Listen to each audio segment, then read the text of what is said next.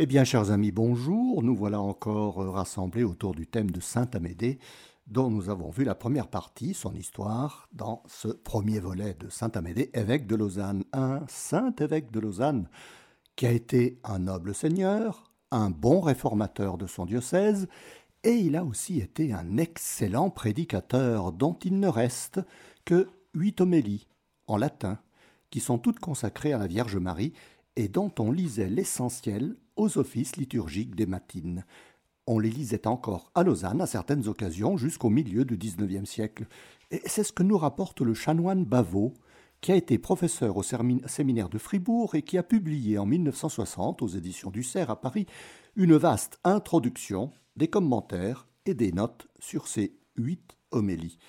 Il cite Conon d'Estavayer et son cartulaire de Lausanne, dont nous avons parlé dans le premier volet de l'histoire de Saint-Amédée, dans lequel Conon nous dit à propos de l'évêque de Lausanne, il a composé aussi des sermons sur la Vierge Marie qui sont lus les samedis à matine.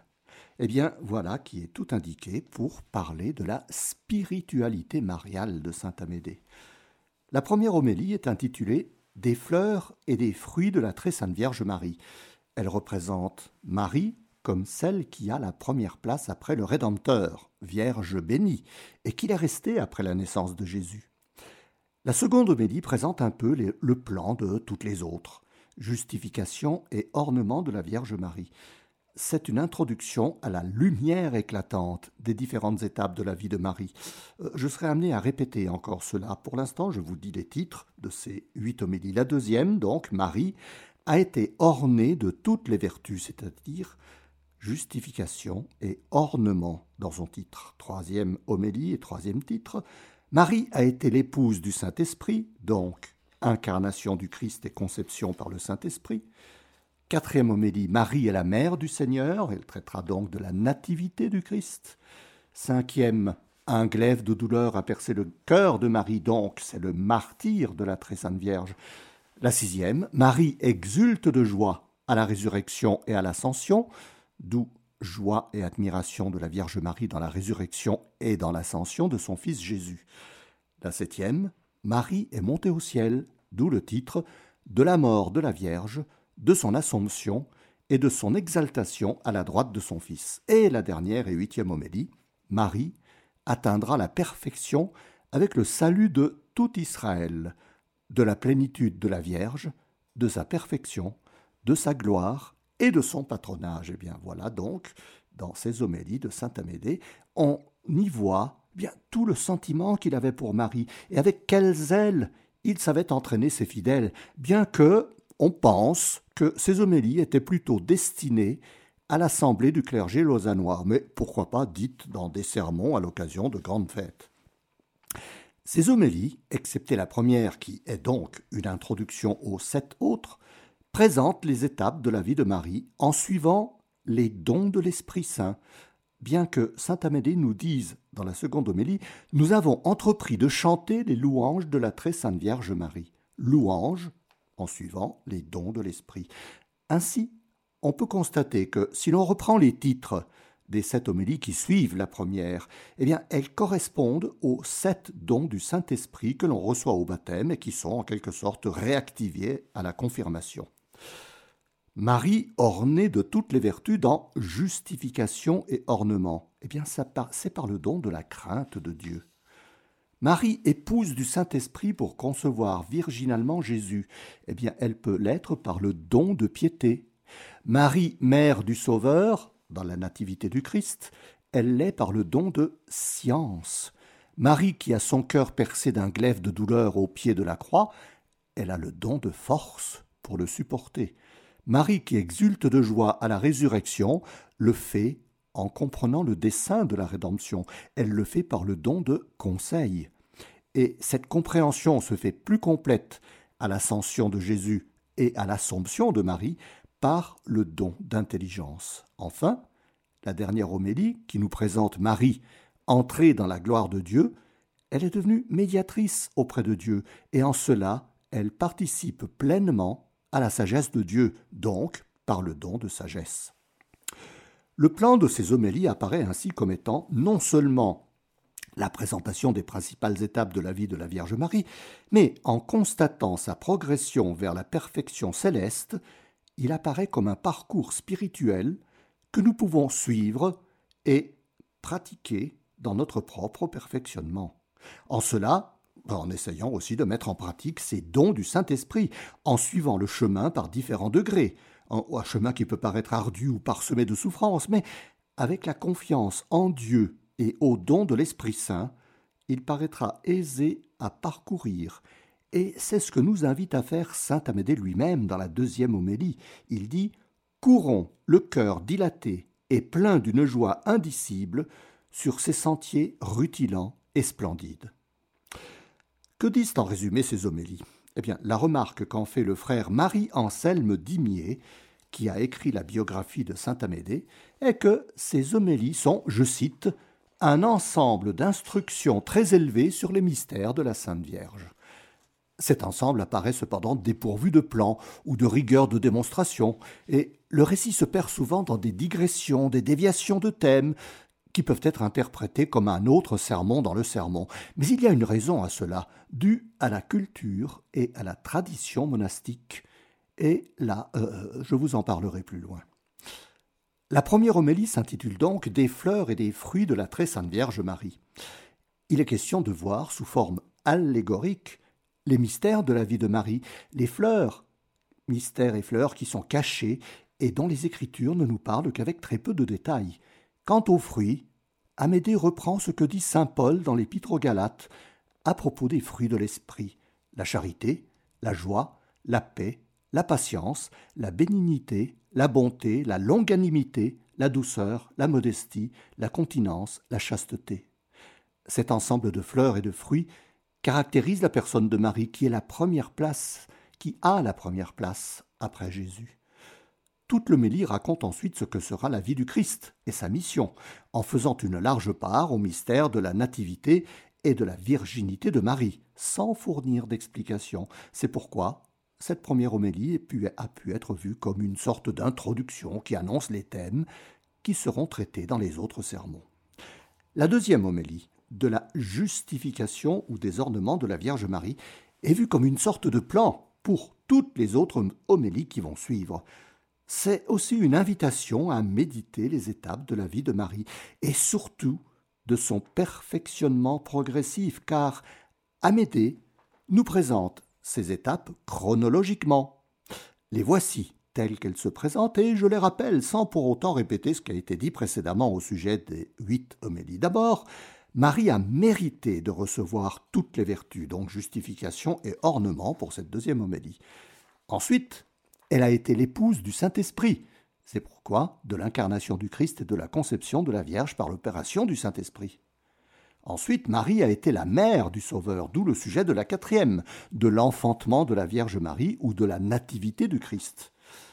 Et puis, selon la prophétie de Siméon, l'âme de Marie a été percée d'un glaive de douleur, et la cinquième homélie parle justement de la force d'âme ou du martyr de la très sainte Vierge. La résurrection et l'ascension de Jésus font exulter de joie la Vierge Marie, et la sixième homélie s'intitule donc de la joie et de l'admiration de la Vierge dans la résurrection et l'ascension de Jésus son Fils à la droite du Père.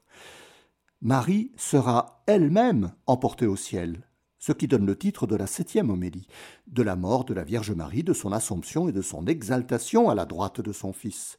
Enfin, la perfection de la Vierge sera parfaite quand tout Israël sera sauvé, ce qui sous-entend aussi tout le peuple de Dieu, et par extension l'humanité convertie au christianisme. La huitième homélie s'intitule donc de la plénitude de la Vierge, de sa perfection, de sa gloire et de son patronage. Puis saint Amédée parle de l'ornement de la Vierge, et il se plaît à faire une description de ce qu'il suppose être le corps et les vêtements de Marie, en terminant par le diadème sur sa tête, qui symbolise son rang au ciel, au-dessus de tous les autres saints. La troisième homélie de l'incarnation du Christ et de la conception de la Vierge Marie par opération du Saint-Esprit est un peu toute l'histoire du début de la rédemption.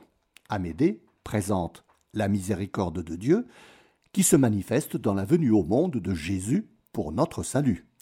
il fait une ample explication du mystère de la Sainte Trinité, qui s'engendre elle-même en Marie pour donner Jésus.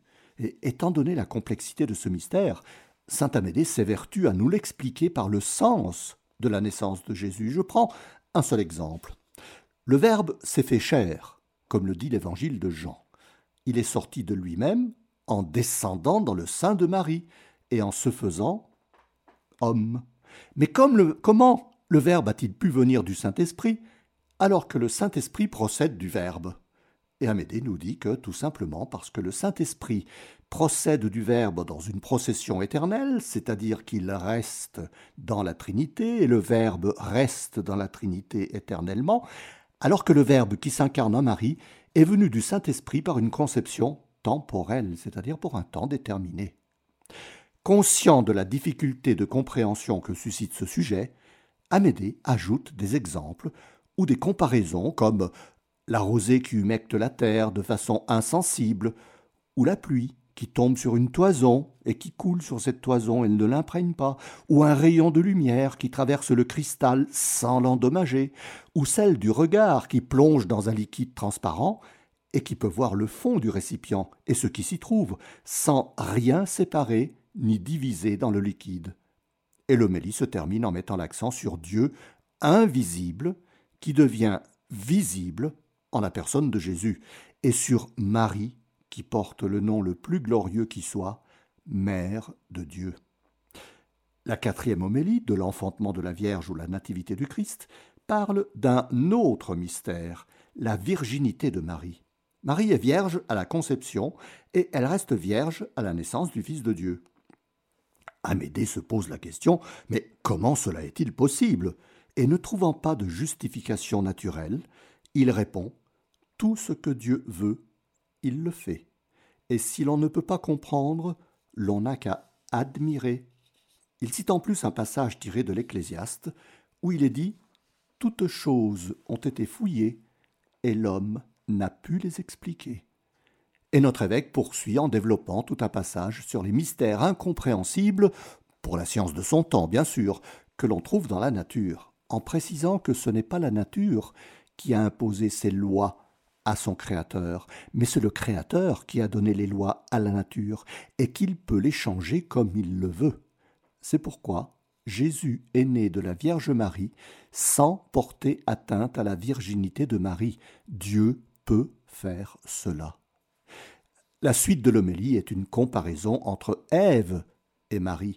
Ève enfantera dans la douleur et dans l'esclavage du péché, car elle est déjà chassée du paradis terrestre avec Adam. Marie enfantera dans la pureté, dans l'espoir du salut et dans la joie de la rédemption. Puis vient la description de l'humanité qui exulte de joie à la venue du Sauveur, les bergers, l'adoration des mages, et un autre questionnement sur la joie de Marie. Comment peut-elle supporter toute cette immense joie si ce n'est par une grâce spéciale de Dieu, par une intimité avec Dieu qui annonce déjà l'intimité de Marie et de Jésus? Et l'homélie se termine sur une description pleine de tendresse sur le comportement de Marie, mère comblée et pleine de joie, en contemplant son Fils Jésus, une joie qui ravit Amédée, qui semble éprouver aussi cette joie divine et qui est conscient de son état de pécheur, car il termine par une fervente prière à Marie, lui demandant d'intercéder pour nous, pauvres pécheurs, auprès de son Fils Jésus. La cinquième homélie, qui a pour titre De la force d'âme ou du martyr de la très sainte Vierge, commence par faire une distinction sur les formes de martyr. Il y en a deux le martyr visible, celui de la chair, et l'invisible, celui de l'esprit. Et pour illustrer cela, Amédée cite le martyr des apôtres et des premiers martyrs de l'ère chrétienne, comme étant martyr de la chair, et celui d'Abraham, qui le subit dans son âme lorsqu'il devait immoler Isaac sur ordre de Dieu. Puis il fait la description de Marie, qui assiste à la passion de son fils, et saint Amédée insiste sur le fait que Marie, faible femme, a enduré le supplice le plus atroce dans son cœur, celui de voir le Fils qu'elle aimait tant, supplicié et meurtri, puis mort sur la croix, qui, nous dit l'évêque, fut pour Marie plus amère que la mort elle-même. Marie est présentée dans une grande dignité, debout, face à la souffrance, et d'une grande constance face à la douleur, une attitude de grande réserve, car sa souffrance est tout intérieure, et saint Amédée nous invite à avoir cette même attitude de Marie, en fortifiant nos âmes par une humble retenue et une ferme constance, selon ses propres termes, afin de lui ressembler pour entrer, comme elle, dans le royaume de Dieu. La sixième homélie de la joie et de l'admiration de la bienheureuse Vierge dans la résurrection et l'ascension de Jésus, son Fils, à la droite du Père, montre une allégorie des saintes écritures, car Amédée cite abondamment des passages bibliques qu'il prend comme support à ses explications. Ce sont de très nombreux paragraphes qui comparent la joie de Marie à l'Annonciation, puis sa douleur à la Passion, et enfin sa joie sublimée à la résurrection. Il compare cela à des événements de la Bible ou de la nature. Par exemple, après les rigueurs de l'hiver, il y a la joie du renouveau printanier. Et dans les rigueurs de cet hiver, Amédée inclut le reniement de Pierre, le cœur glacial des Juifs qui ont condamné Jésus, les pluies froides du peuple qui criait Crucifie-le, crucifie-le. Et à la fin de l'homélie, Amédée nous montre l'immense joie de Marie à l'Ascension, une joie indicible qui annonce celle de l'Assomption et de la place de Marie dans le ciel. La septième homélie a pour titre justement de la mort de la Vierge, de son Assomption et de son exaltation à la droite de son Fils. Saint Amédée se pose la question du pourquoi Marie n'a pas suivi son Fils au ciel. Pourquoi cette séparation si cruelle après la joie de Marie à la résurrection et pourquoi ce retard à rejoindre son Fils bien-aimé? Eh bien, tout simplement, dit Amédée, c'est pour laisser aux disciples et aux apôtres sa mère comme immense consolation pour les fortifier dans leur mission. Par la présence de Marie, ils ont pu puiser la force et le courage, fortifiés par le Saint-Esprit, force et courage de commencer leur évangélisation, car, poursuit l'évêque, et je cite, Marie répandait ses grâces et enflammait les cœurs de l'amour divin, elle-même embrasée du feu de cet amour. Elle communiquait la foi aux âmes et donnait l'exemple de la pudeur et de l'humilité. Et pour appuyer son explication, Amédée reprend l'exemple du basilic, un serpent qui pouvait donner la mort par son souffle ou en le regardant dans les yeux. Marie donne la vie à tous ceux qui l'approchaient, et la comparaison continue avec Ève, qui engendre la mort, alors que Marie donne la vie.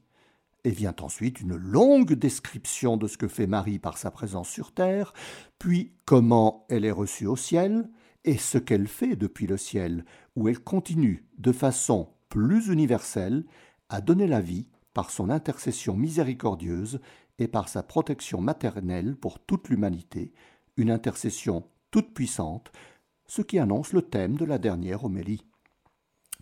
La huitième et dernière homélie, de la plénitude de la Vierge de sa perfection, de sa gloire et de son patronage, est une grande célébration de la Reine du ciel, mère de la vie et source de miséricorde on constate qu'il commence par une sorte de présentation d'excuses due au fait qu'il n'a pas pu la prononcer au moment voulu à cause d'empêchements qui ne le lui ont pas permis. Et on sait que ces empêchements, si vous avez écouté l'émission de la première partie de Saint Amédée, eh bien, elles sont toutes les dures épreuves que l'évêque Amédée a dû subir à la fin de sa vie. Et on ne peut que louer l'humilité avec laquelle il raconte cela. La suite est toujours basée sur des comparaisons ou des allégories au risque de se répéter, comme par exemple une longue explication pour montrer que Marie, dans la vie, au contraire, donne, Marie donne la vie, au contraire d'Ève, qui elle donne la mort.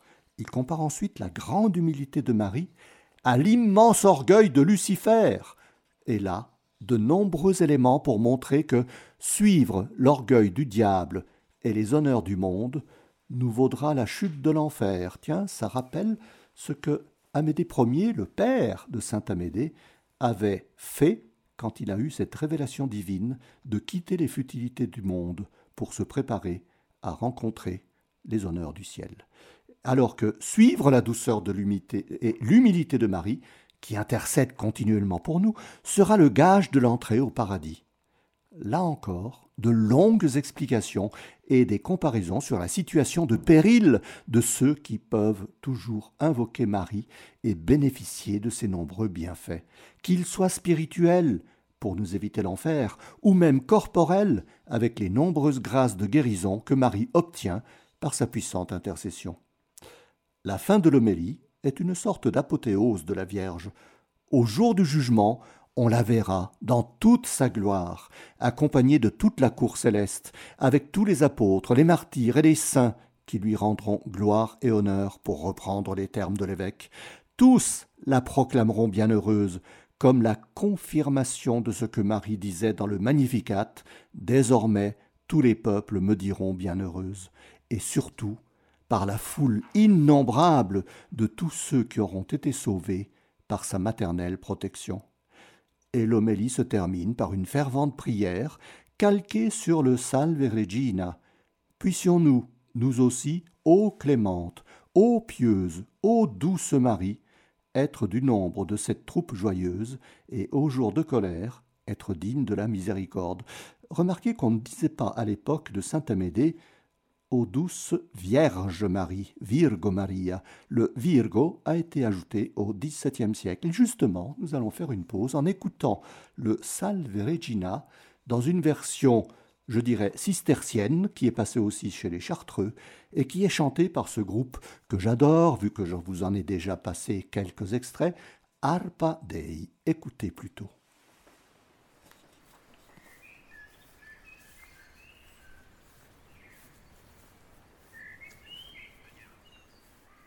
Salve Regina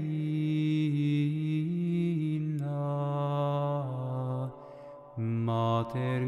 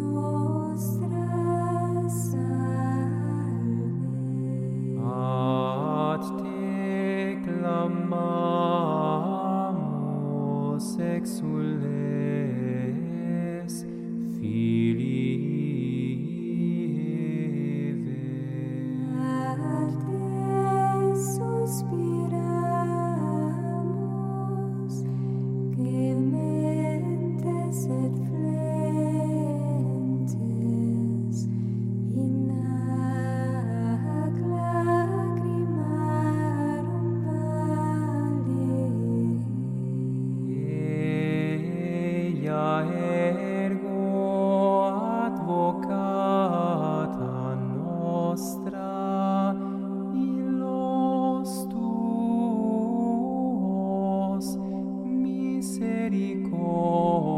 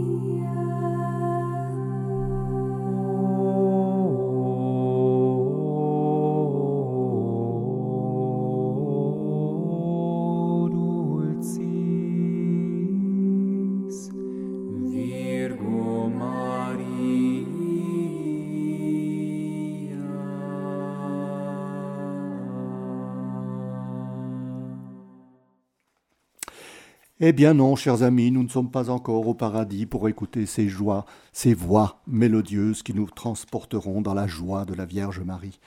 Alors, je vous ai présenté donc le contenu de ces huit homélies, d'où sort cette spiritualité. Elles ont été présentées évidemment de façon assez résumée, mais on pourrait s'interroger sur la portée de ce contenu et sur sa valeur spirituelle. Le chanoine Bavot nous fait remarquer que saint Amédée reflète par ses homélies une théologie considérée comme monastique, qui diffère de la théologie typiquement scolastique en vigueur au Moyen Âge. Pour la théologie scolastique, il faut voir dans une œuvre de doctrine ou un discours religieux la clarté, la rigueur du traité ou de l'exposé, ainsi qu'une certaine justesse, le tout tendant vers le but de la démonstration. Pour une théologie dite monastique, la valeur de l'œuvre tend à y découvrir si celle-ci sera un bon support à la prière, parce qu'elle enseigne, par ce qu'elle démontre et par le style utilisé, les mots ou les allusions choisis pour sensibiliser l'âme à un élan de foi vers une prière du cœur, et aussi par la beauté de l'ensemble de l'œuvre. Oh, bien sûr, la formation de notre saint évêque est toute monastique de par son éducation cistercienne. Il est donc normal de trouver dans son œuvre cette base qui reflète le désir d'union à Dieu par un élan de contemplation, de louange et d'admiration de la beauté des mystères divins.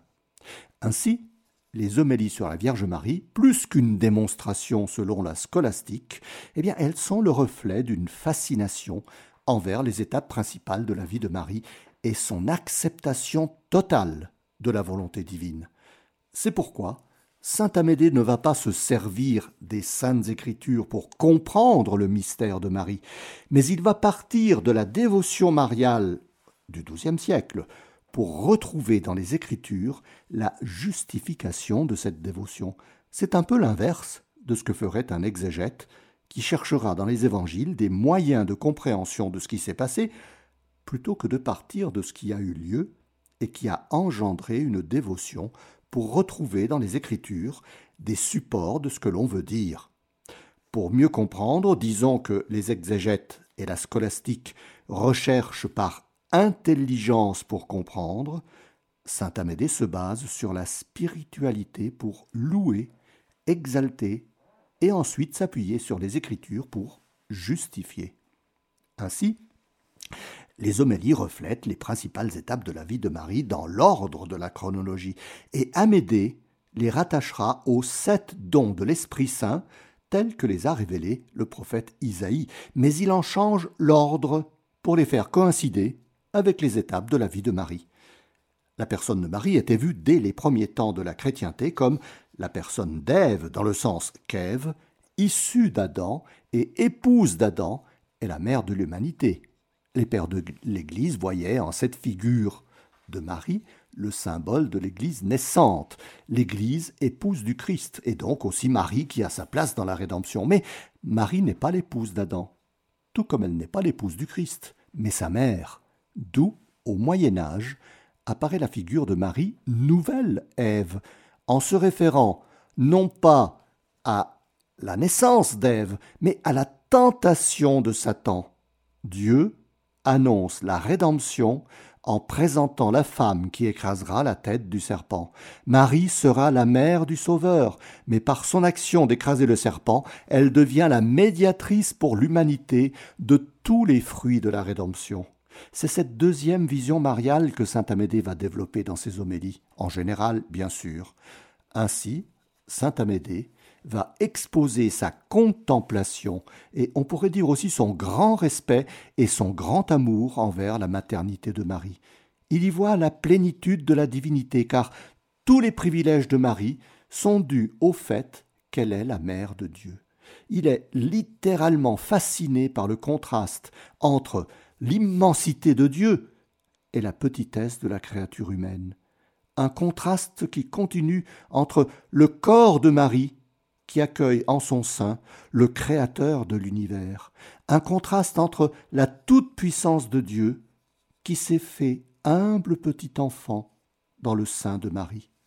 Ce contraste saisissant, saisissant est en quelque sorte scellé par une complémentarité, voire une complicité due à la parfaite intimité qui apparaît entre Jésus et Marie. Marie, comme mère attentive, berce son enfant, et cet enfant regarde sa mère avec tendresse. Amédée résume cela en une phrase, je cite, Ces deux tendresses avaient convergé en une seule, et de ces deux amours naquit un seul amour, puisque Marie aimait son Fils comme on aime Dieu, et aimait Dieu en aimant son Fils. C'est de cette union parfaitement intime que prennent naissance les éloges faits à Marie, car ces éloges rejaillissent en louange sur le Christ, et réciproquement, la louange au Christ se reflète sur Marie. C'est ce que dit saint Amédée dès la première homélie.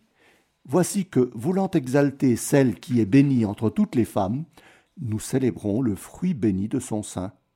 La gloire de Marie étant Jésus, eh bien, célébrer Marie, c'est automatiquement exalter Jésus. En ce qui concerne la virginité de Marie, Amédée fait la remarque suivante.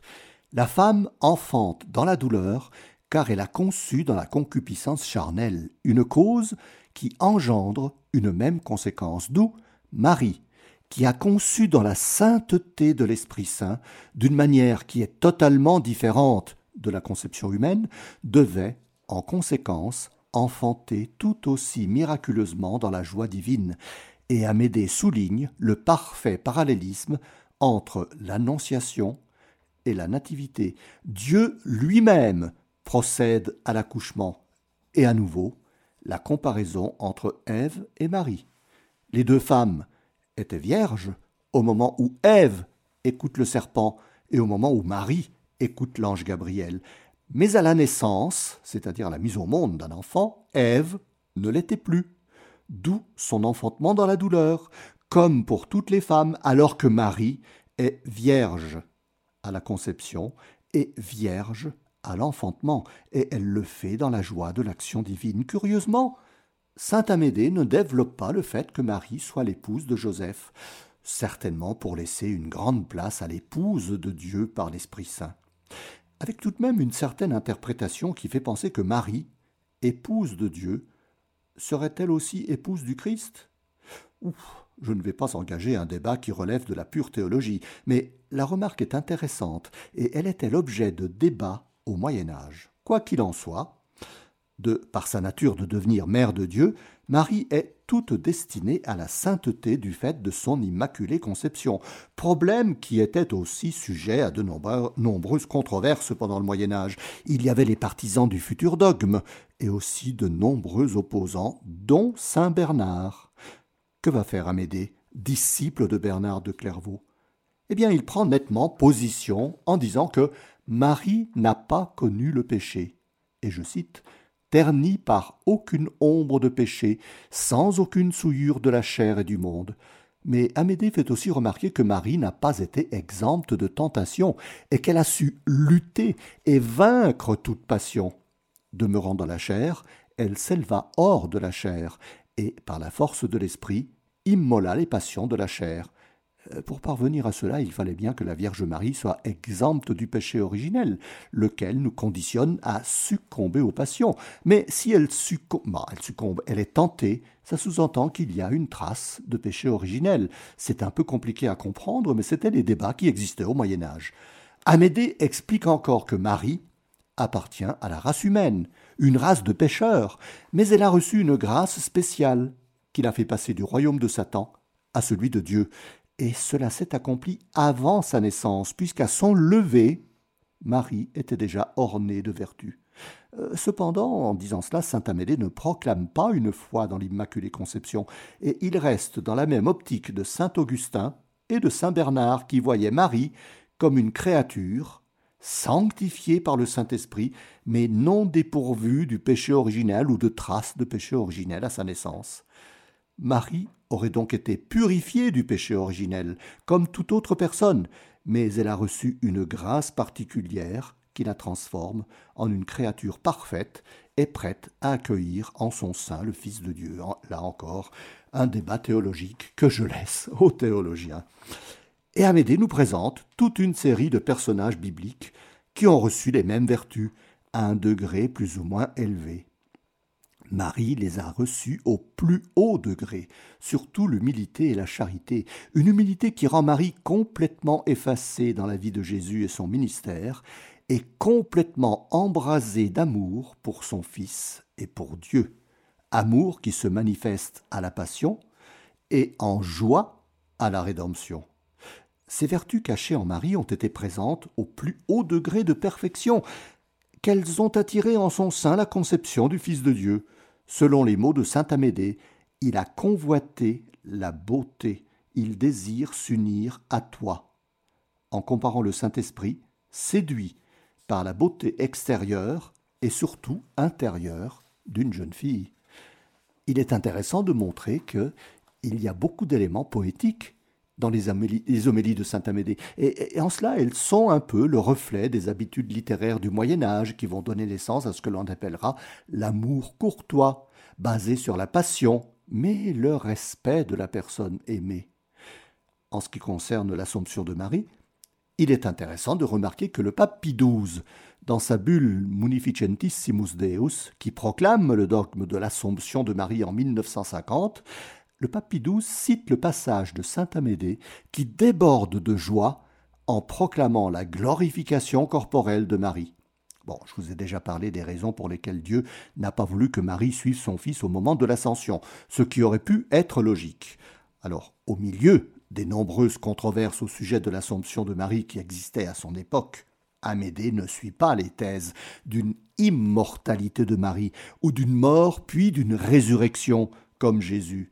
Il fait sienne l'idée que Saint Pierre avait développée dans son sermon de la Pentecôte extraite du psaume 15. Tu ne permettras point que ton saint voie la corruption.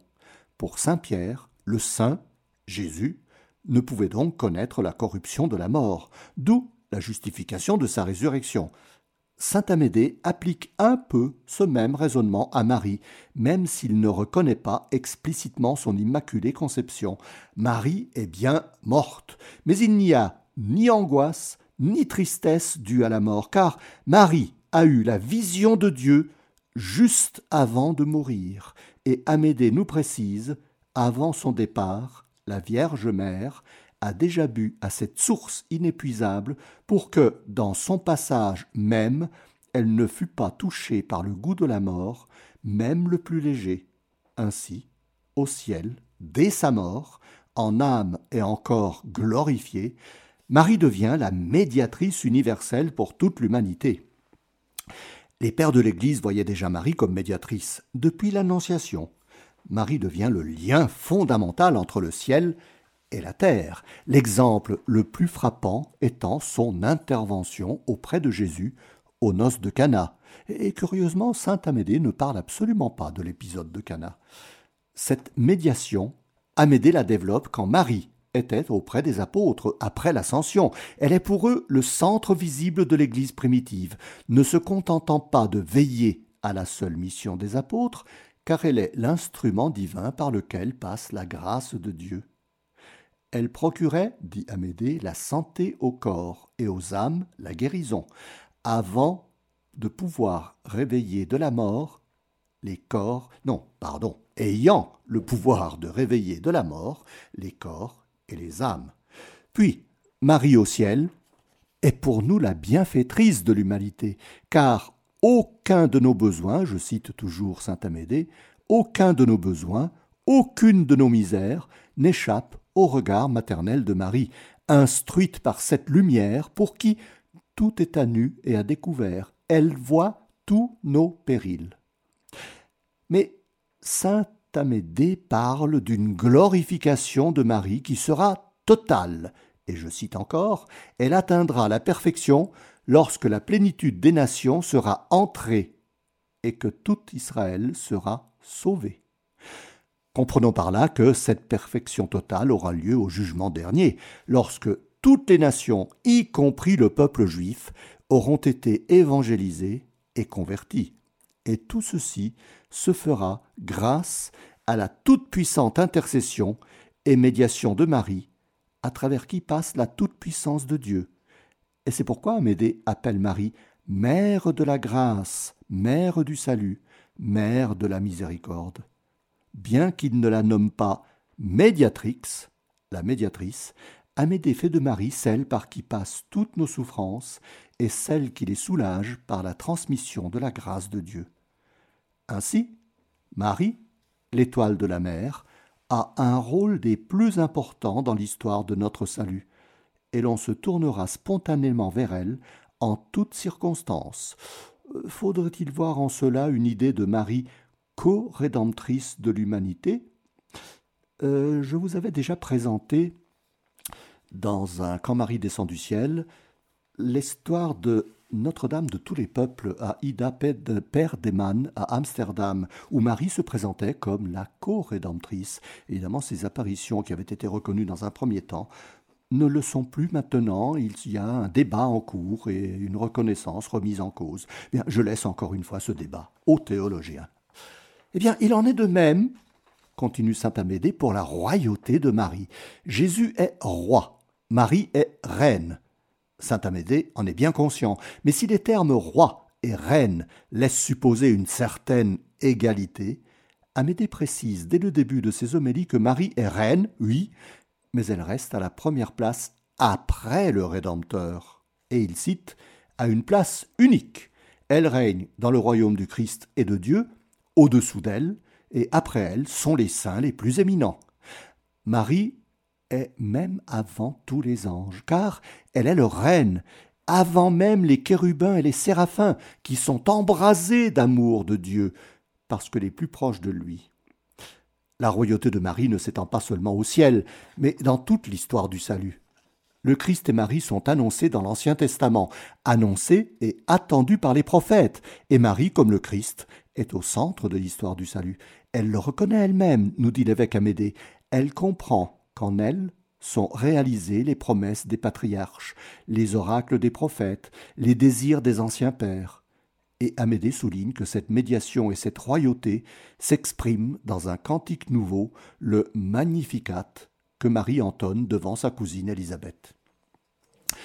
Pour terminer cette approche de la spiritualité mariale de saint Amédée, notons qu'il insiste toujours sur la comparaison entre Ève et Marie, il y revient souvent, et de cette comparaison il en ressort que Marie apparaît comme la nouvelle Ève, qui n'est plus celle qui a corrompu le genre humain, mais celle qui lui apporte la grâce du salut, par le fait qu'elle a engendré le Sauveur, Jésus, le Christ, et par toutes les grâces qu'elle nous obtient de Dieu, en étant reine et médiatrice. Amédée compare Ève à un poison, un poison qui corrompt toute sa descendance, alors que Marie est l'antidote à ce poison, en écrasant la tête de celui qui a donné le poison à Ève. Et Amédée dit De même qu'en Ève tous sont morts, ainsi en Marie tous seront vivifiés. Et de même que par la faute d'Ève le monde fut condamné, ainsi par la foi de Marie l'univers fut relevé. Donc, pour Amédée, Marie est le symbole, comme le Christ, de la victoire sur le péché mais aussi sur la mort physique. Et Amédée continue en disant de même, en effet, que par une femme la mort était entrée dans le monde, il convenait que de même par une femme la vie y entrât, et comme en Ève tous étaient morts, ainsi tous revivront en Marie. Eh bien voilà le caractère profond qu'Amédée attribue à Marie en la présentant comme une autre Ève, mais une Ève qui nous sauvera tous de la mort et du péché. Oh, chers amis, il y aurait encore beaucoup, beaucoup à dire sur cette spiritualité mariale de saint Amédée vue dans ces huit homélies. Certainement, dans ses sermons, il ne manquait pas de montrer sa grande dévotion envers la Sainte Vierge. Et on pense qu'au vu de cette grande piété mariale, c'est saint Amédée qui aurait ajouté le nom de Jésus dans la phrase de l'Ave Maria Benedicta in mulieribus et benedictus fructus ventris tui, Jésus. On ne disait pas encore le nom de Jésus, de Jésus dans cette affirmation.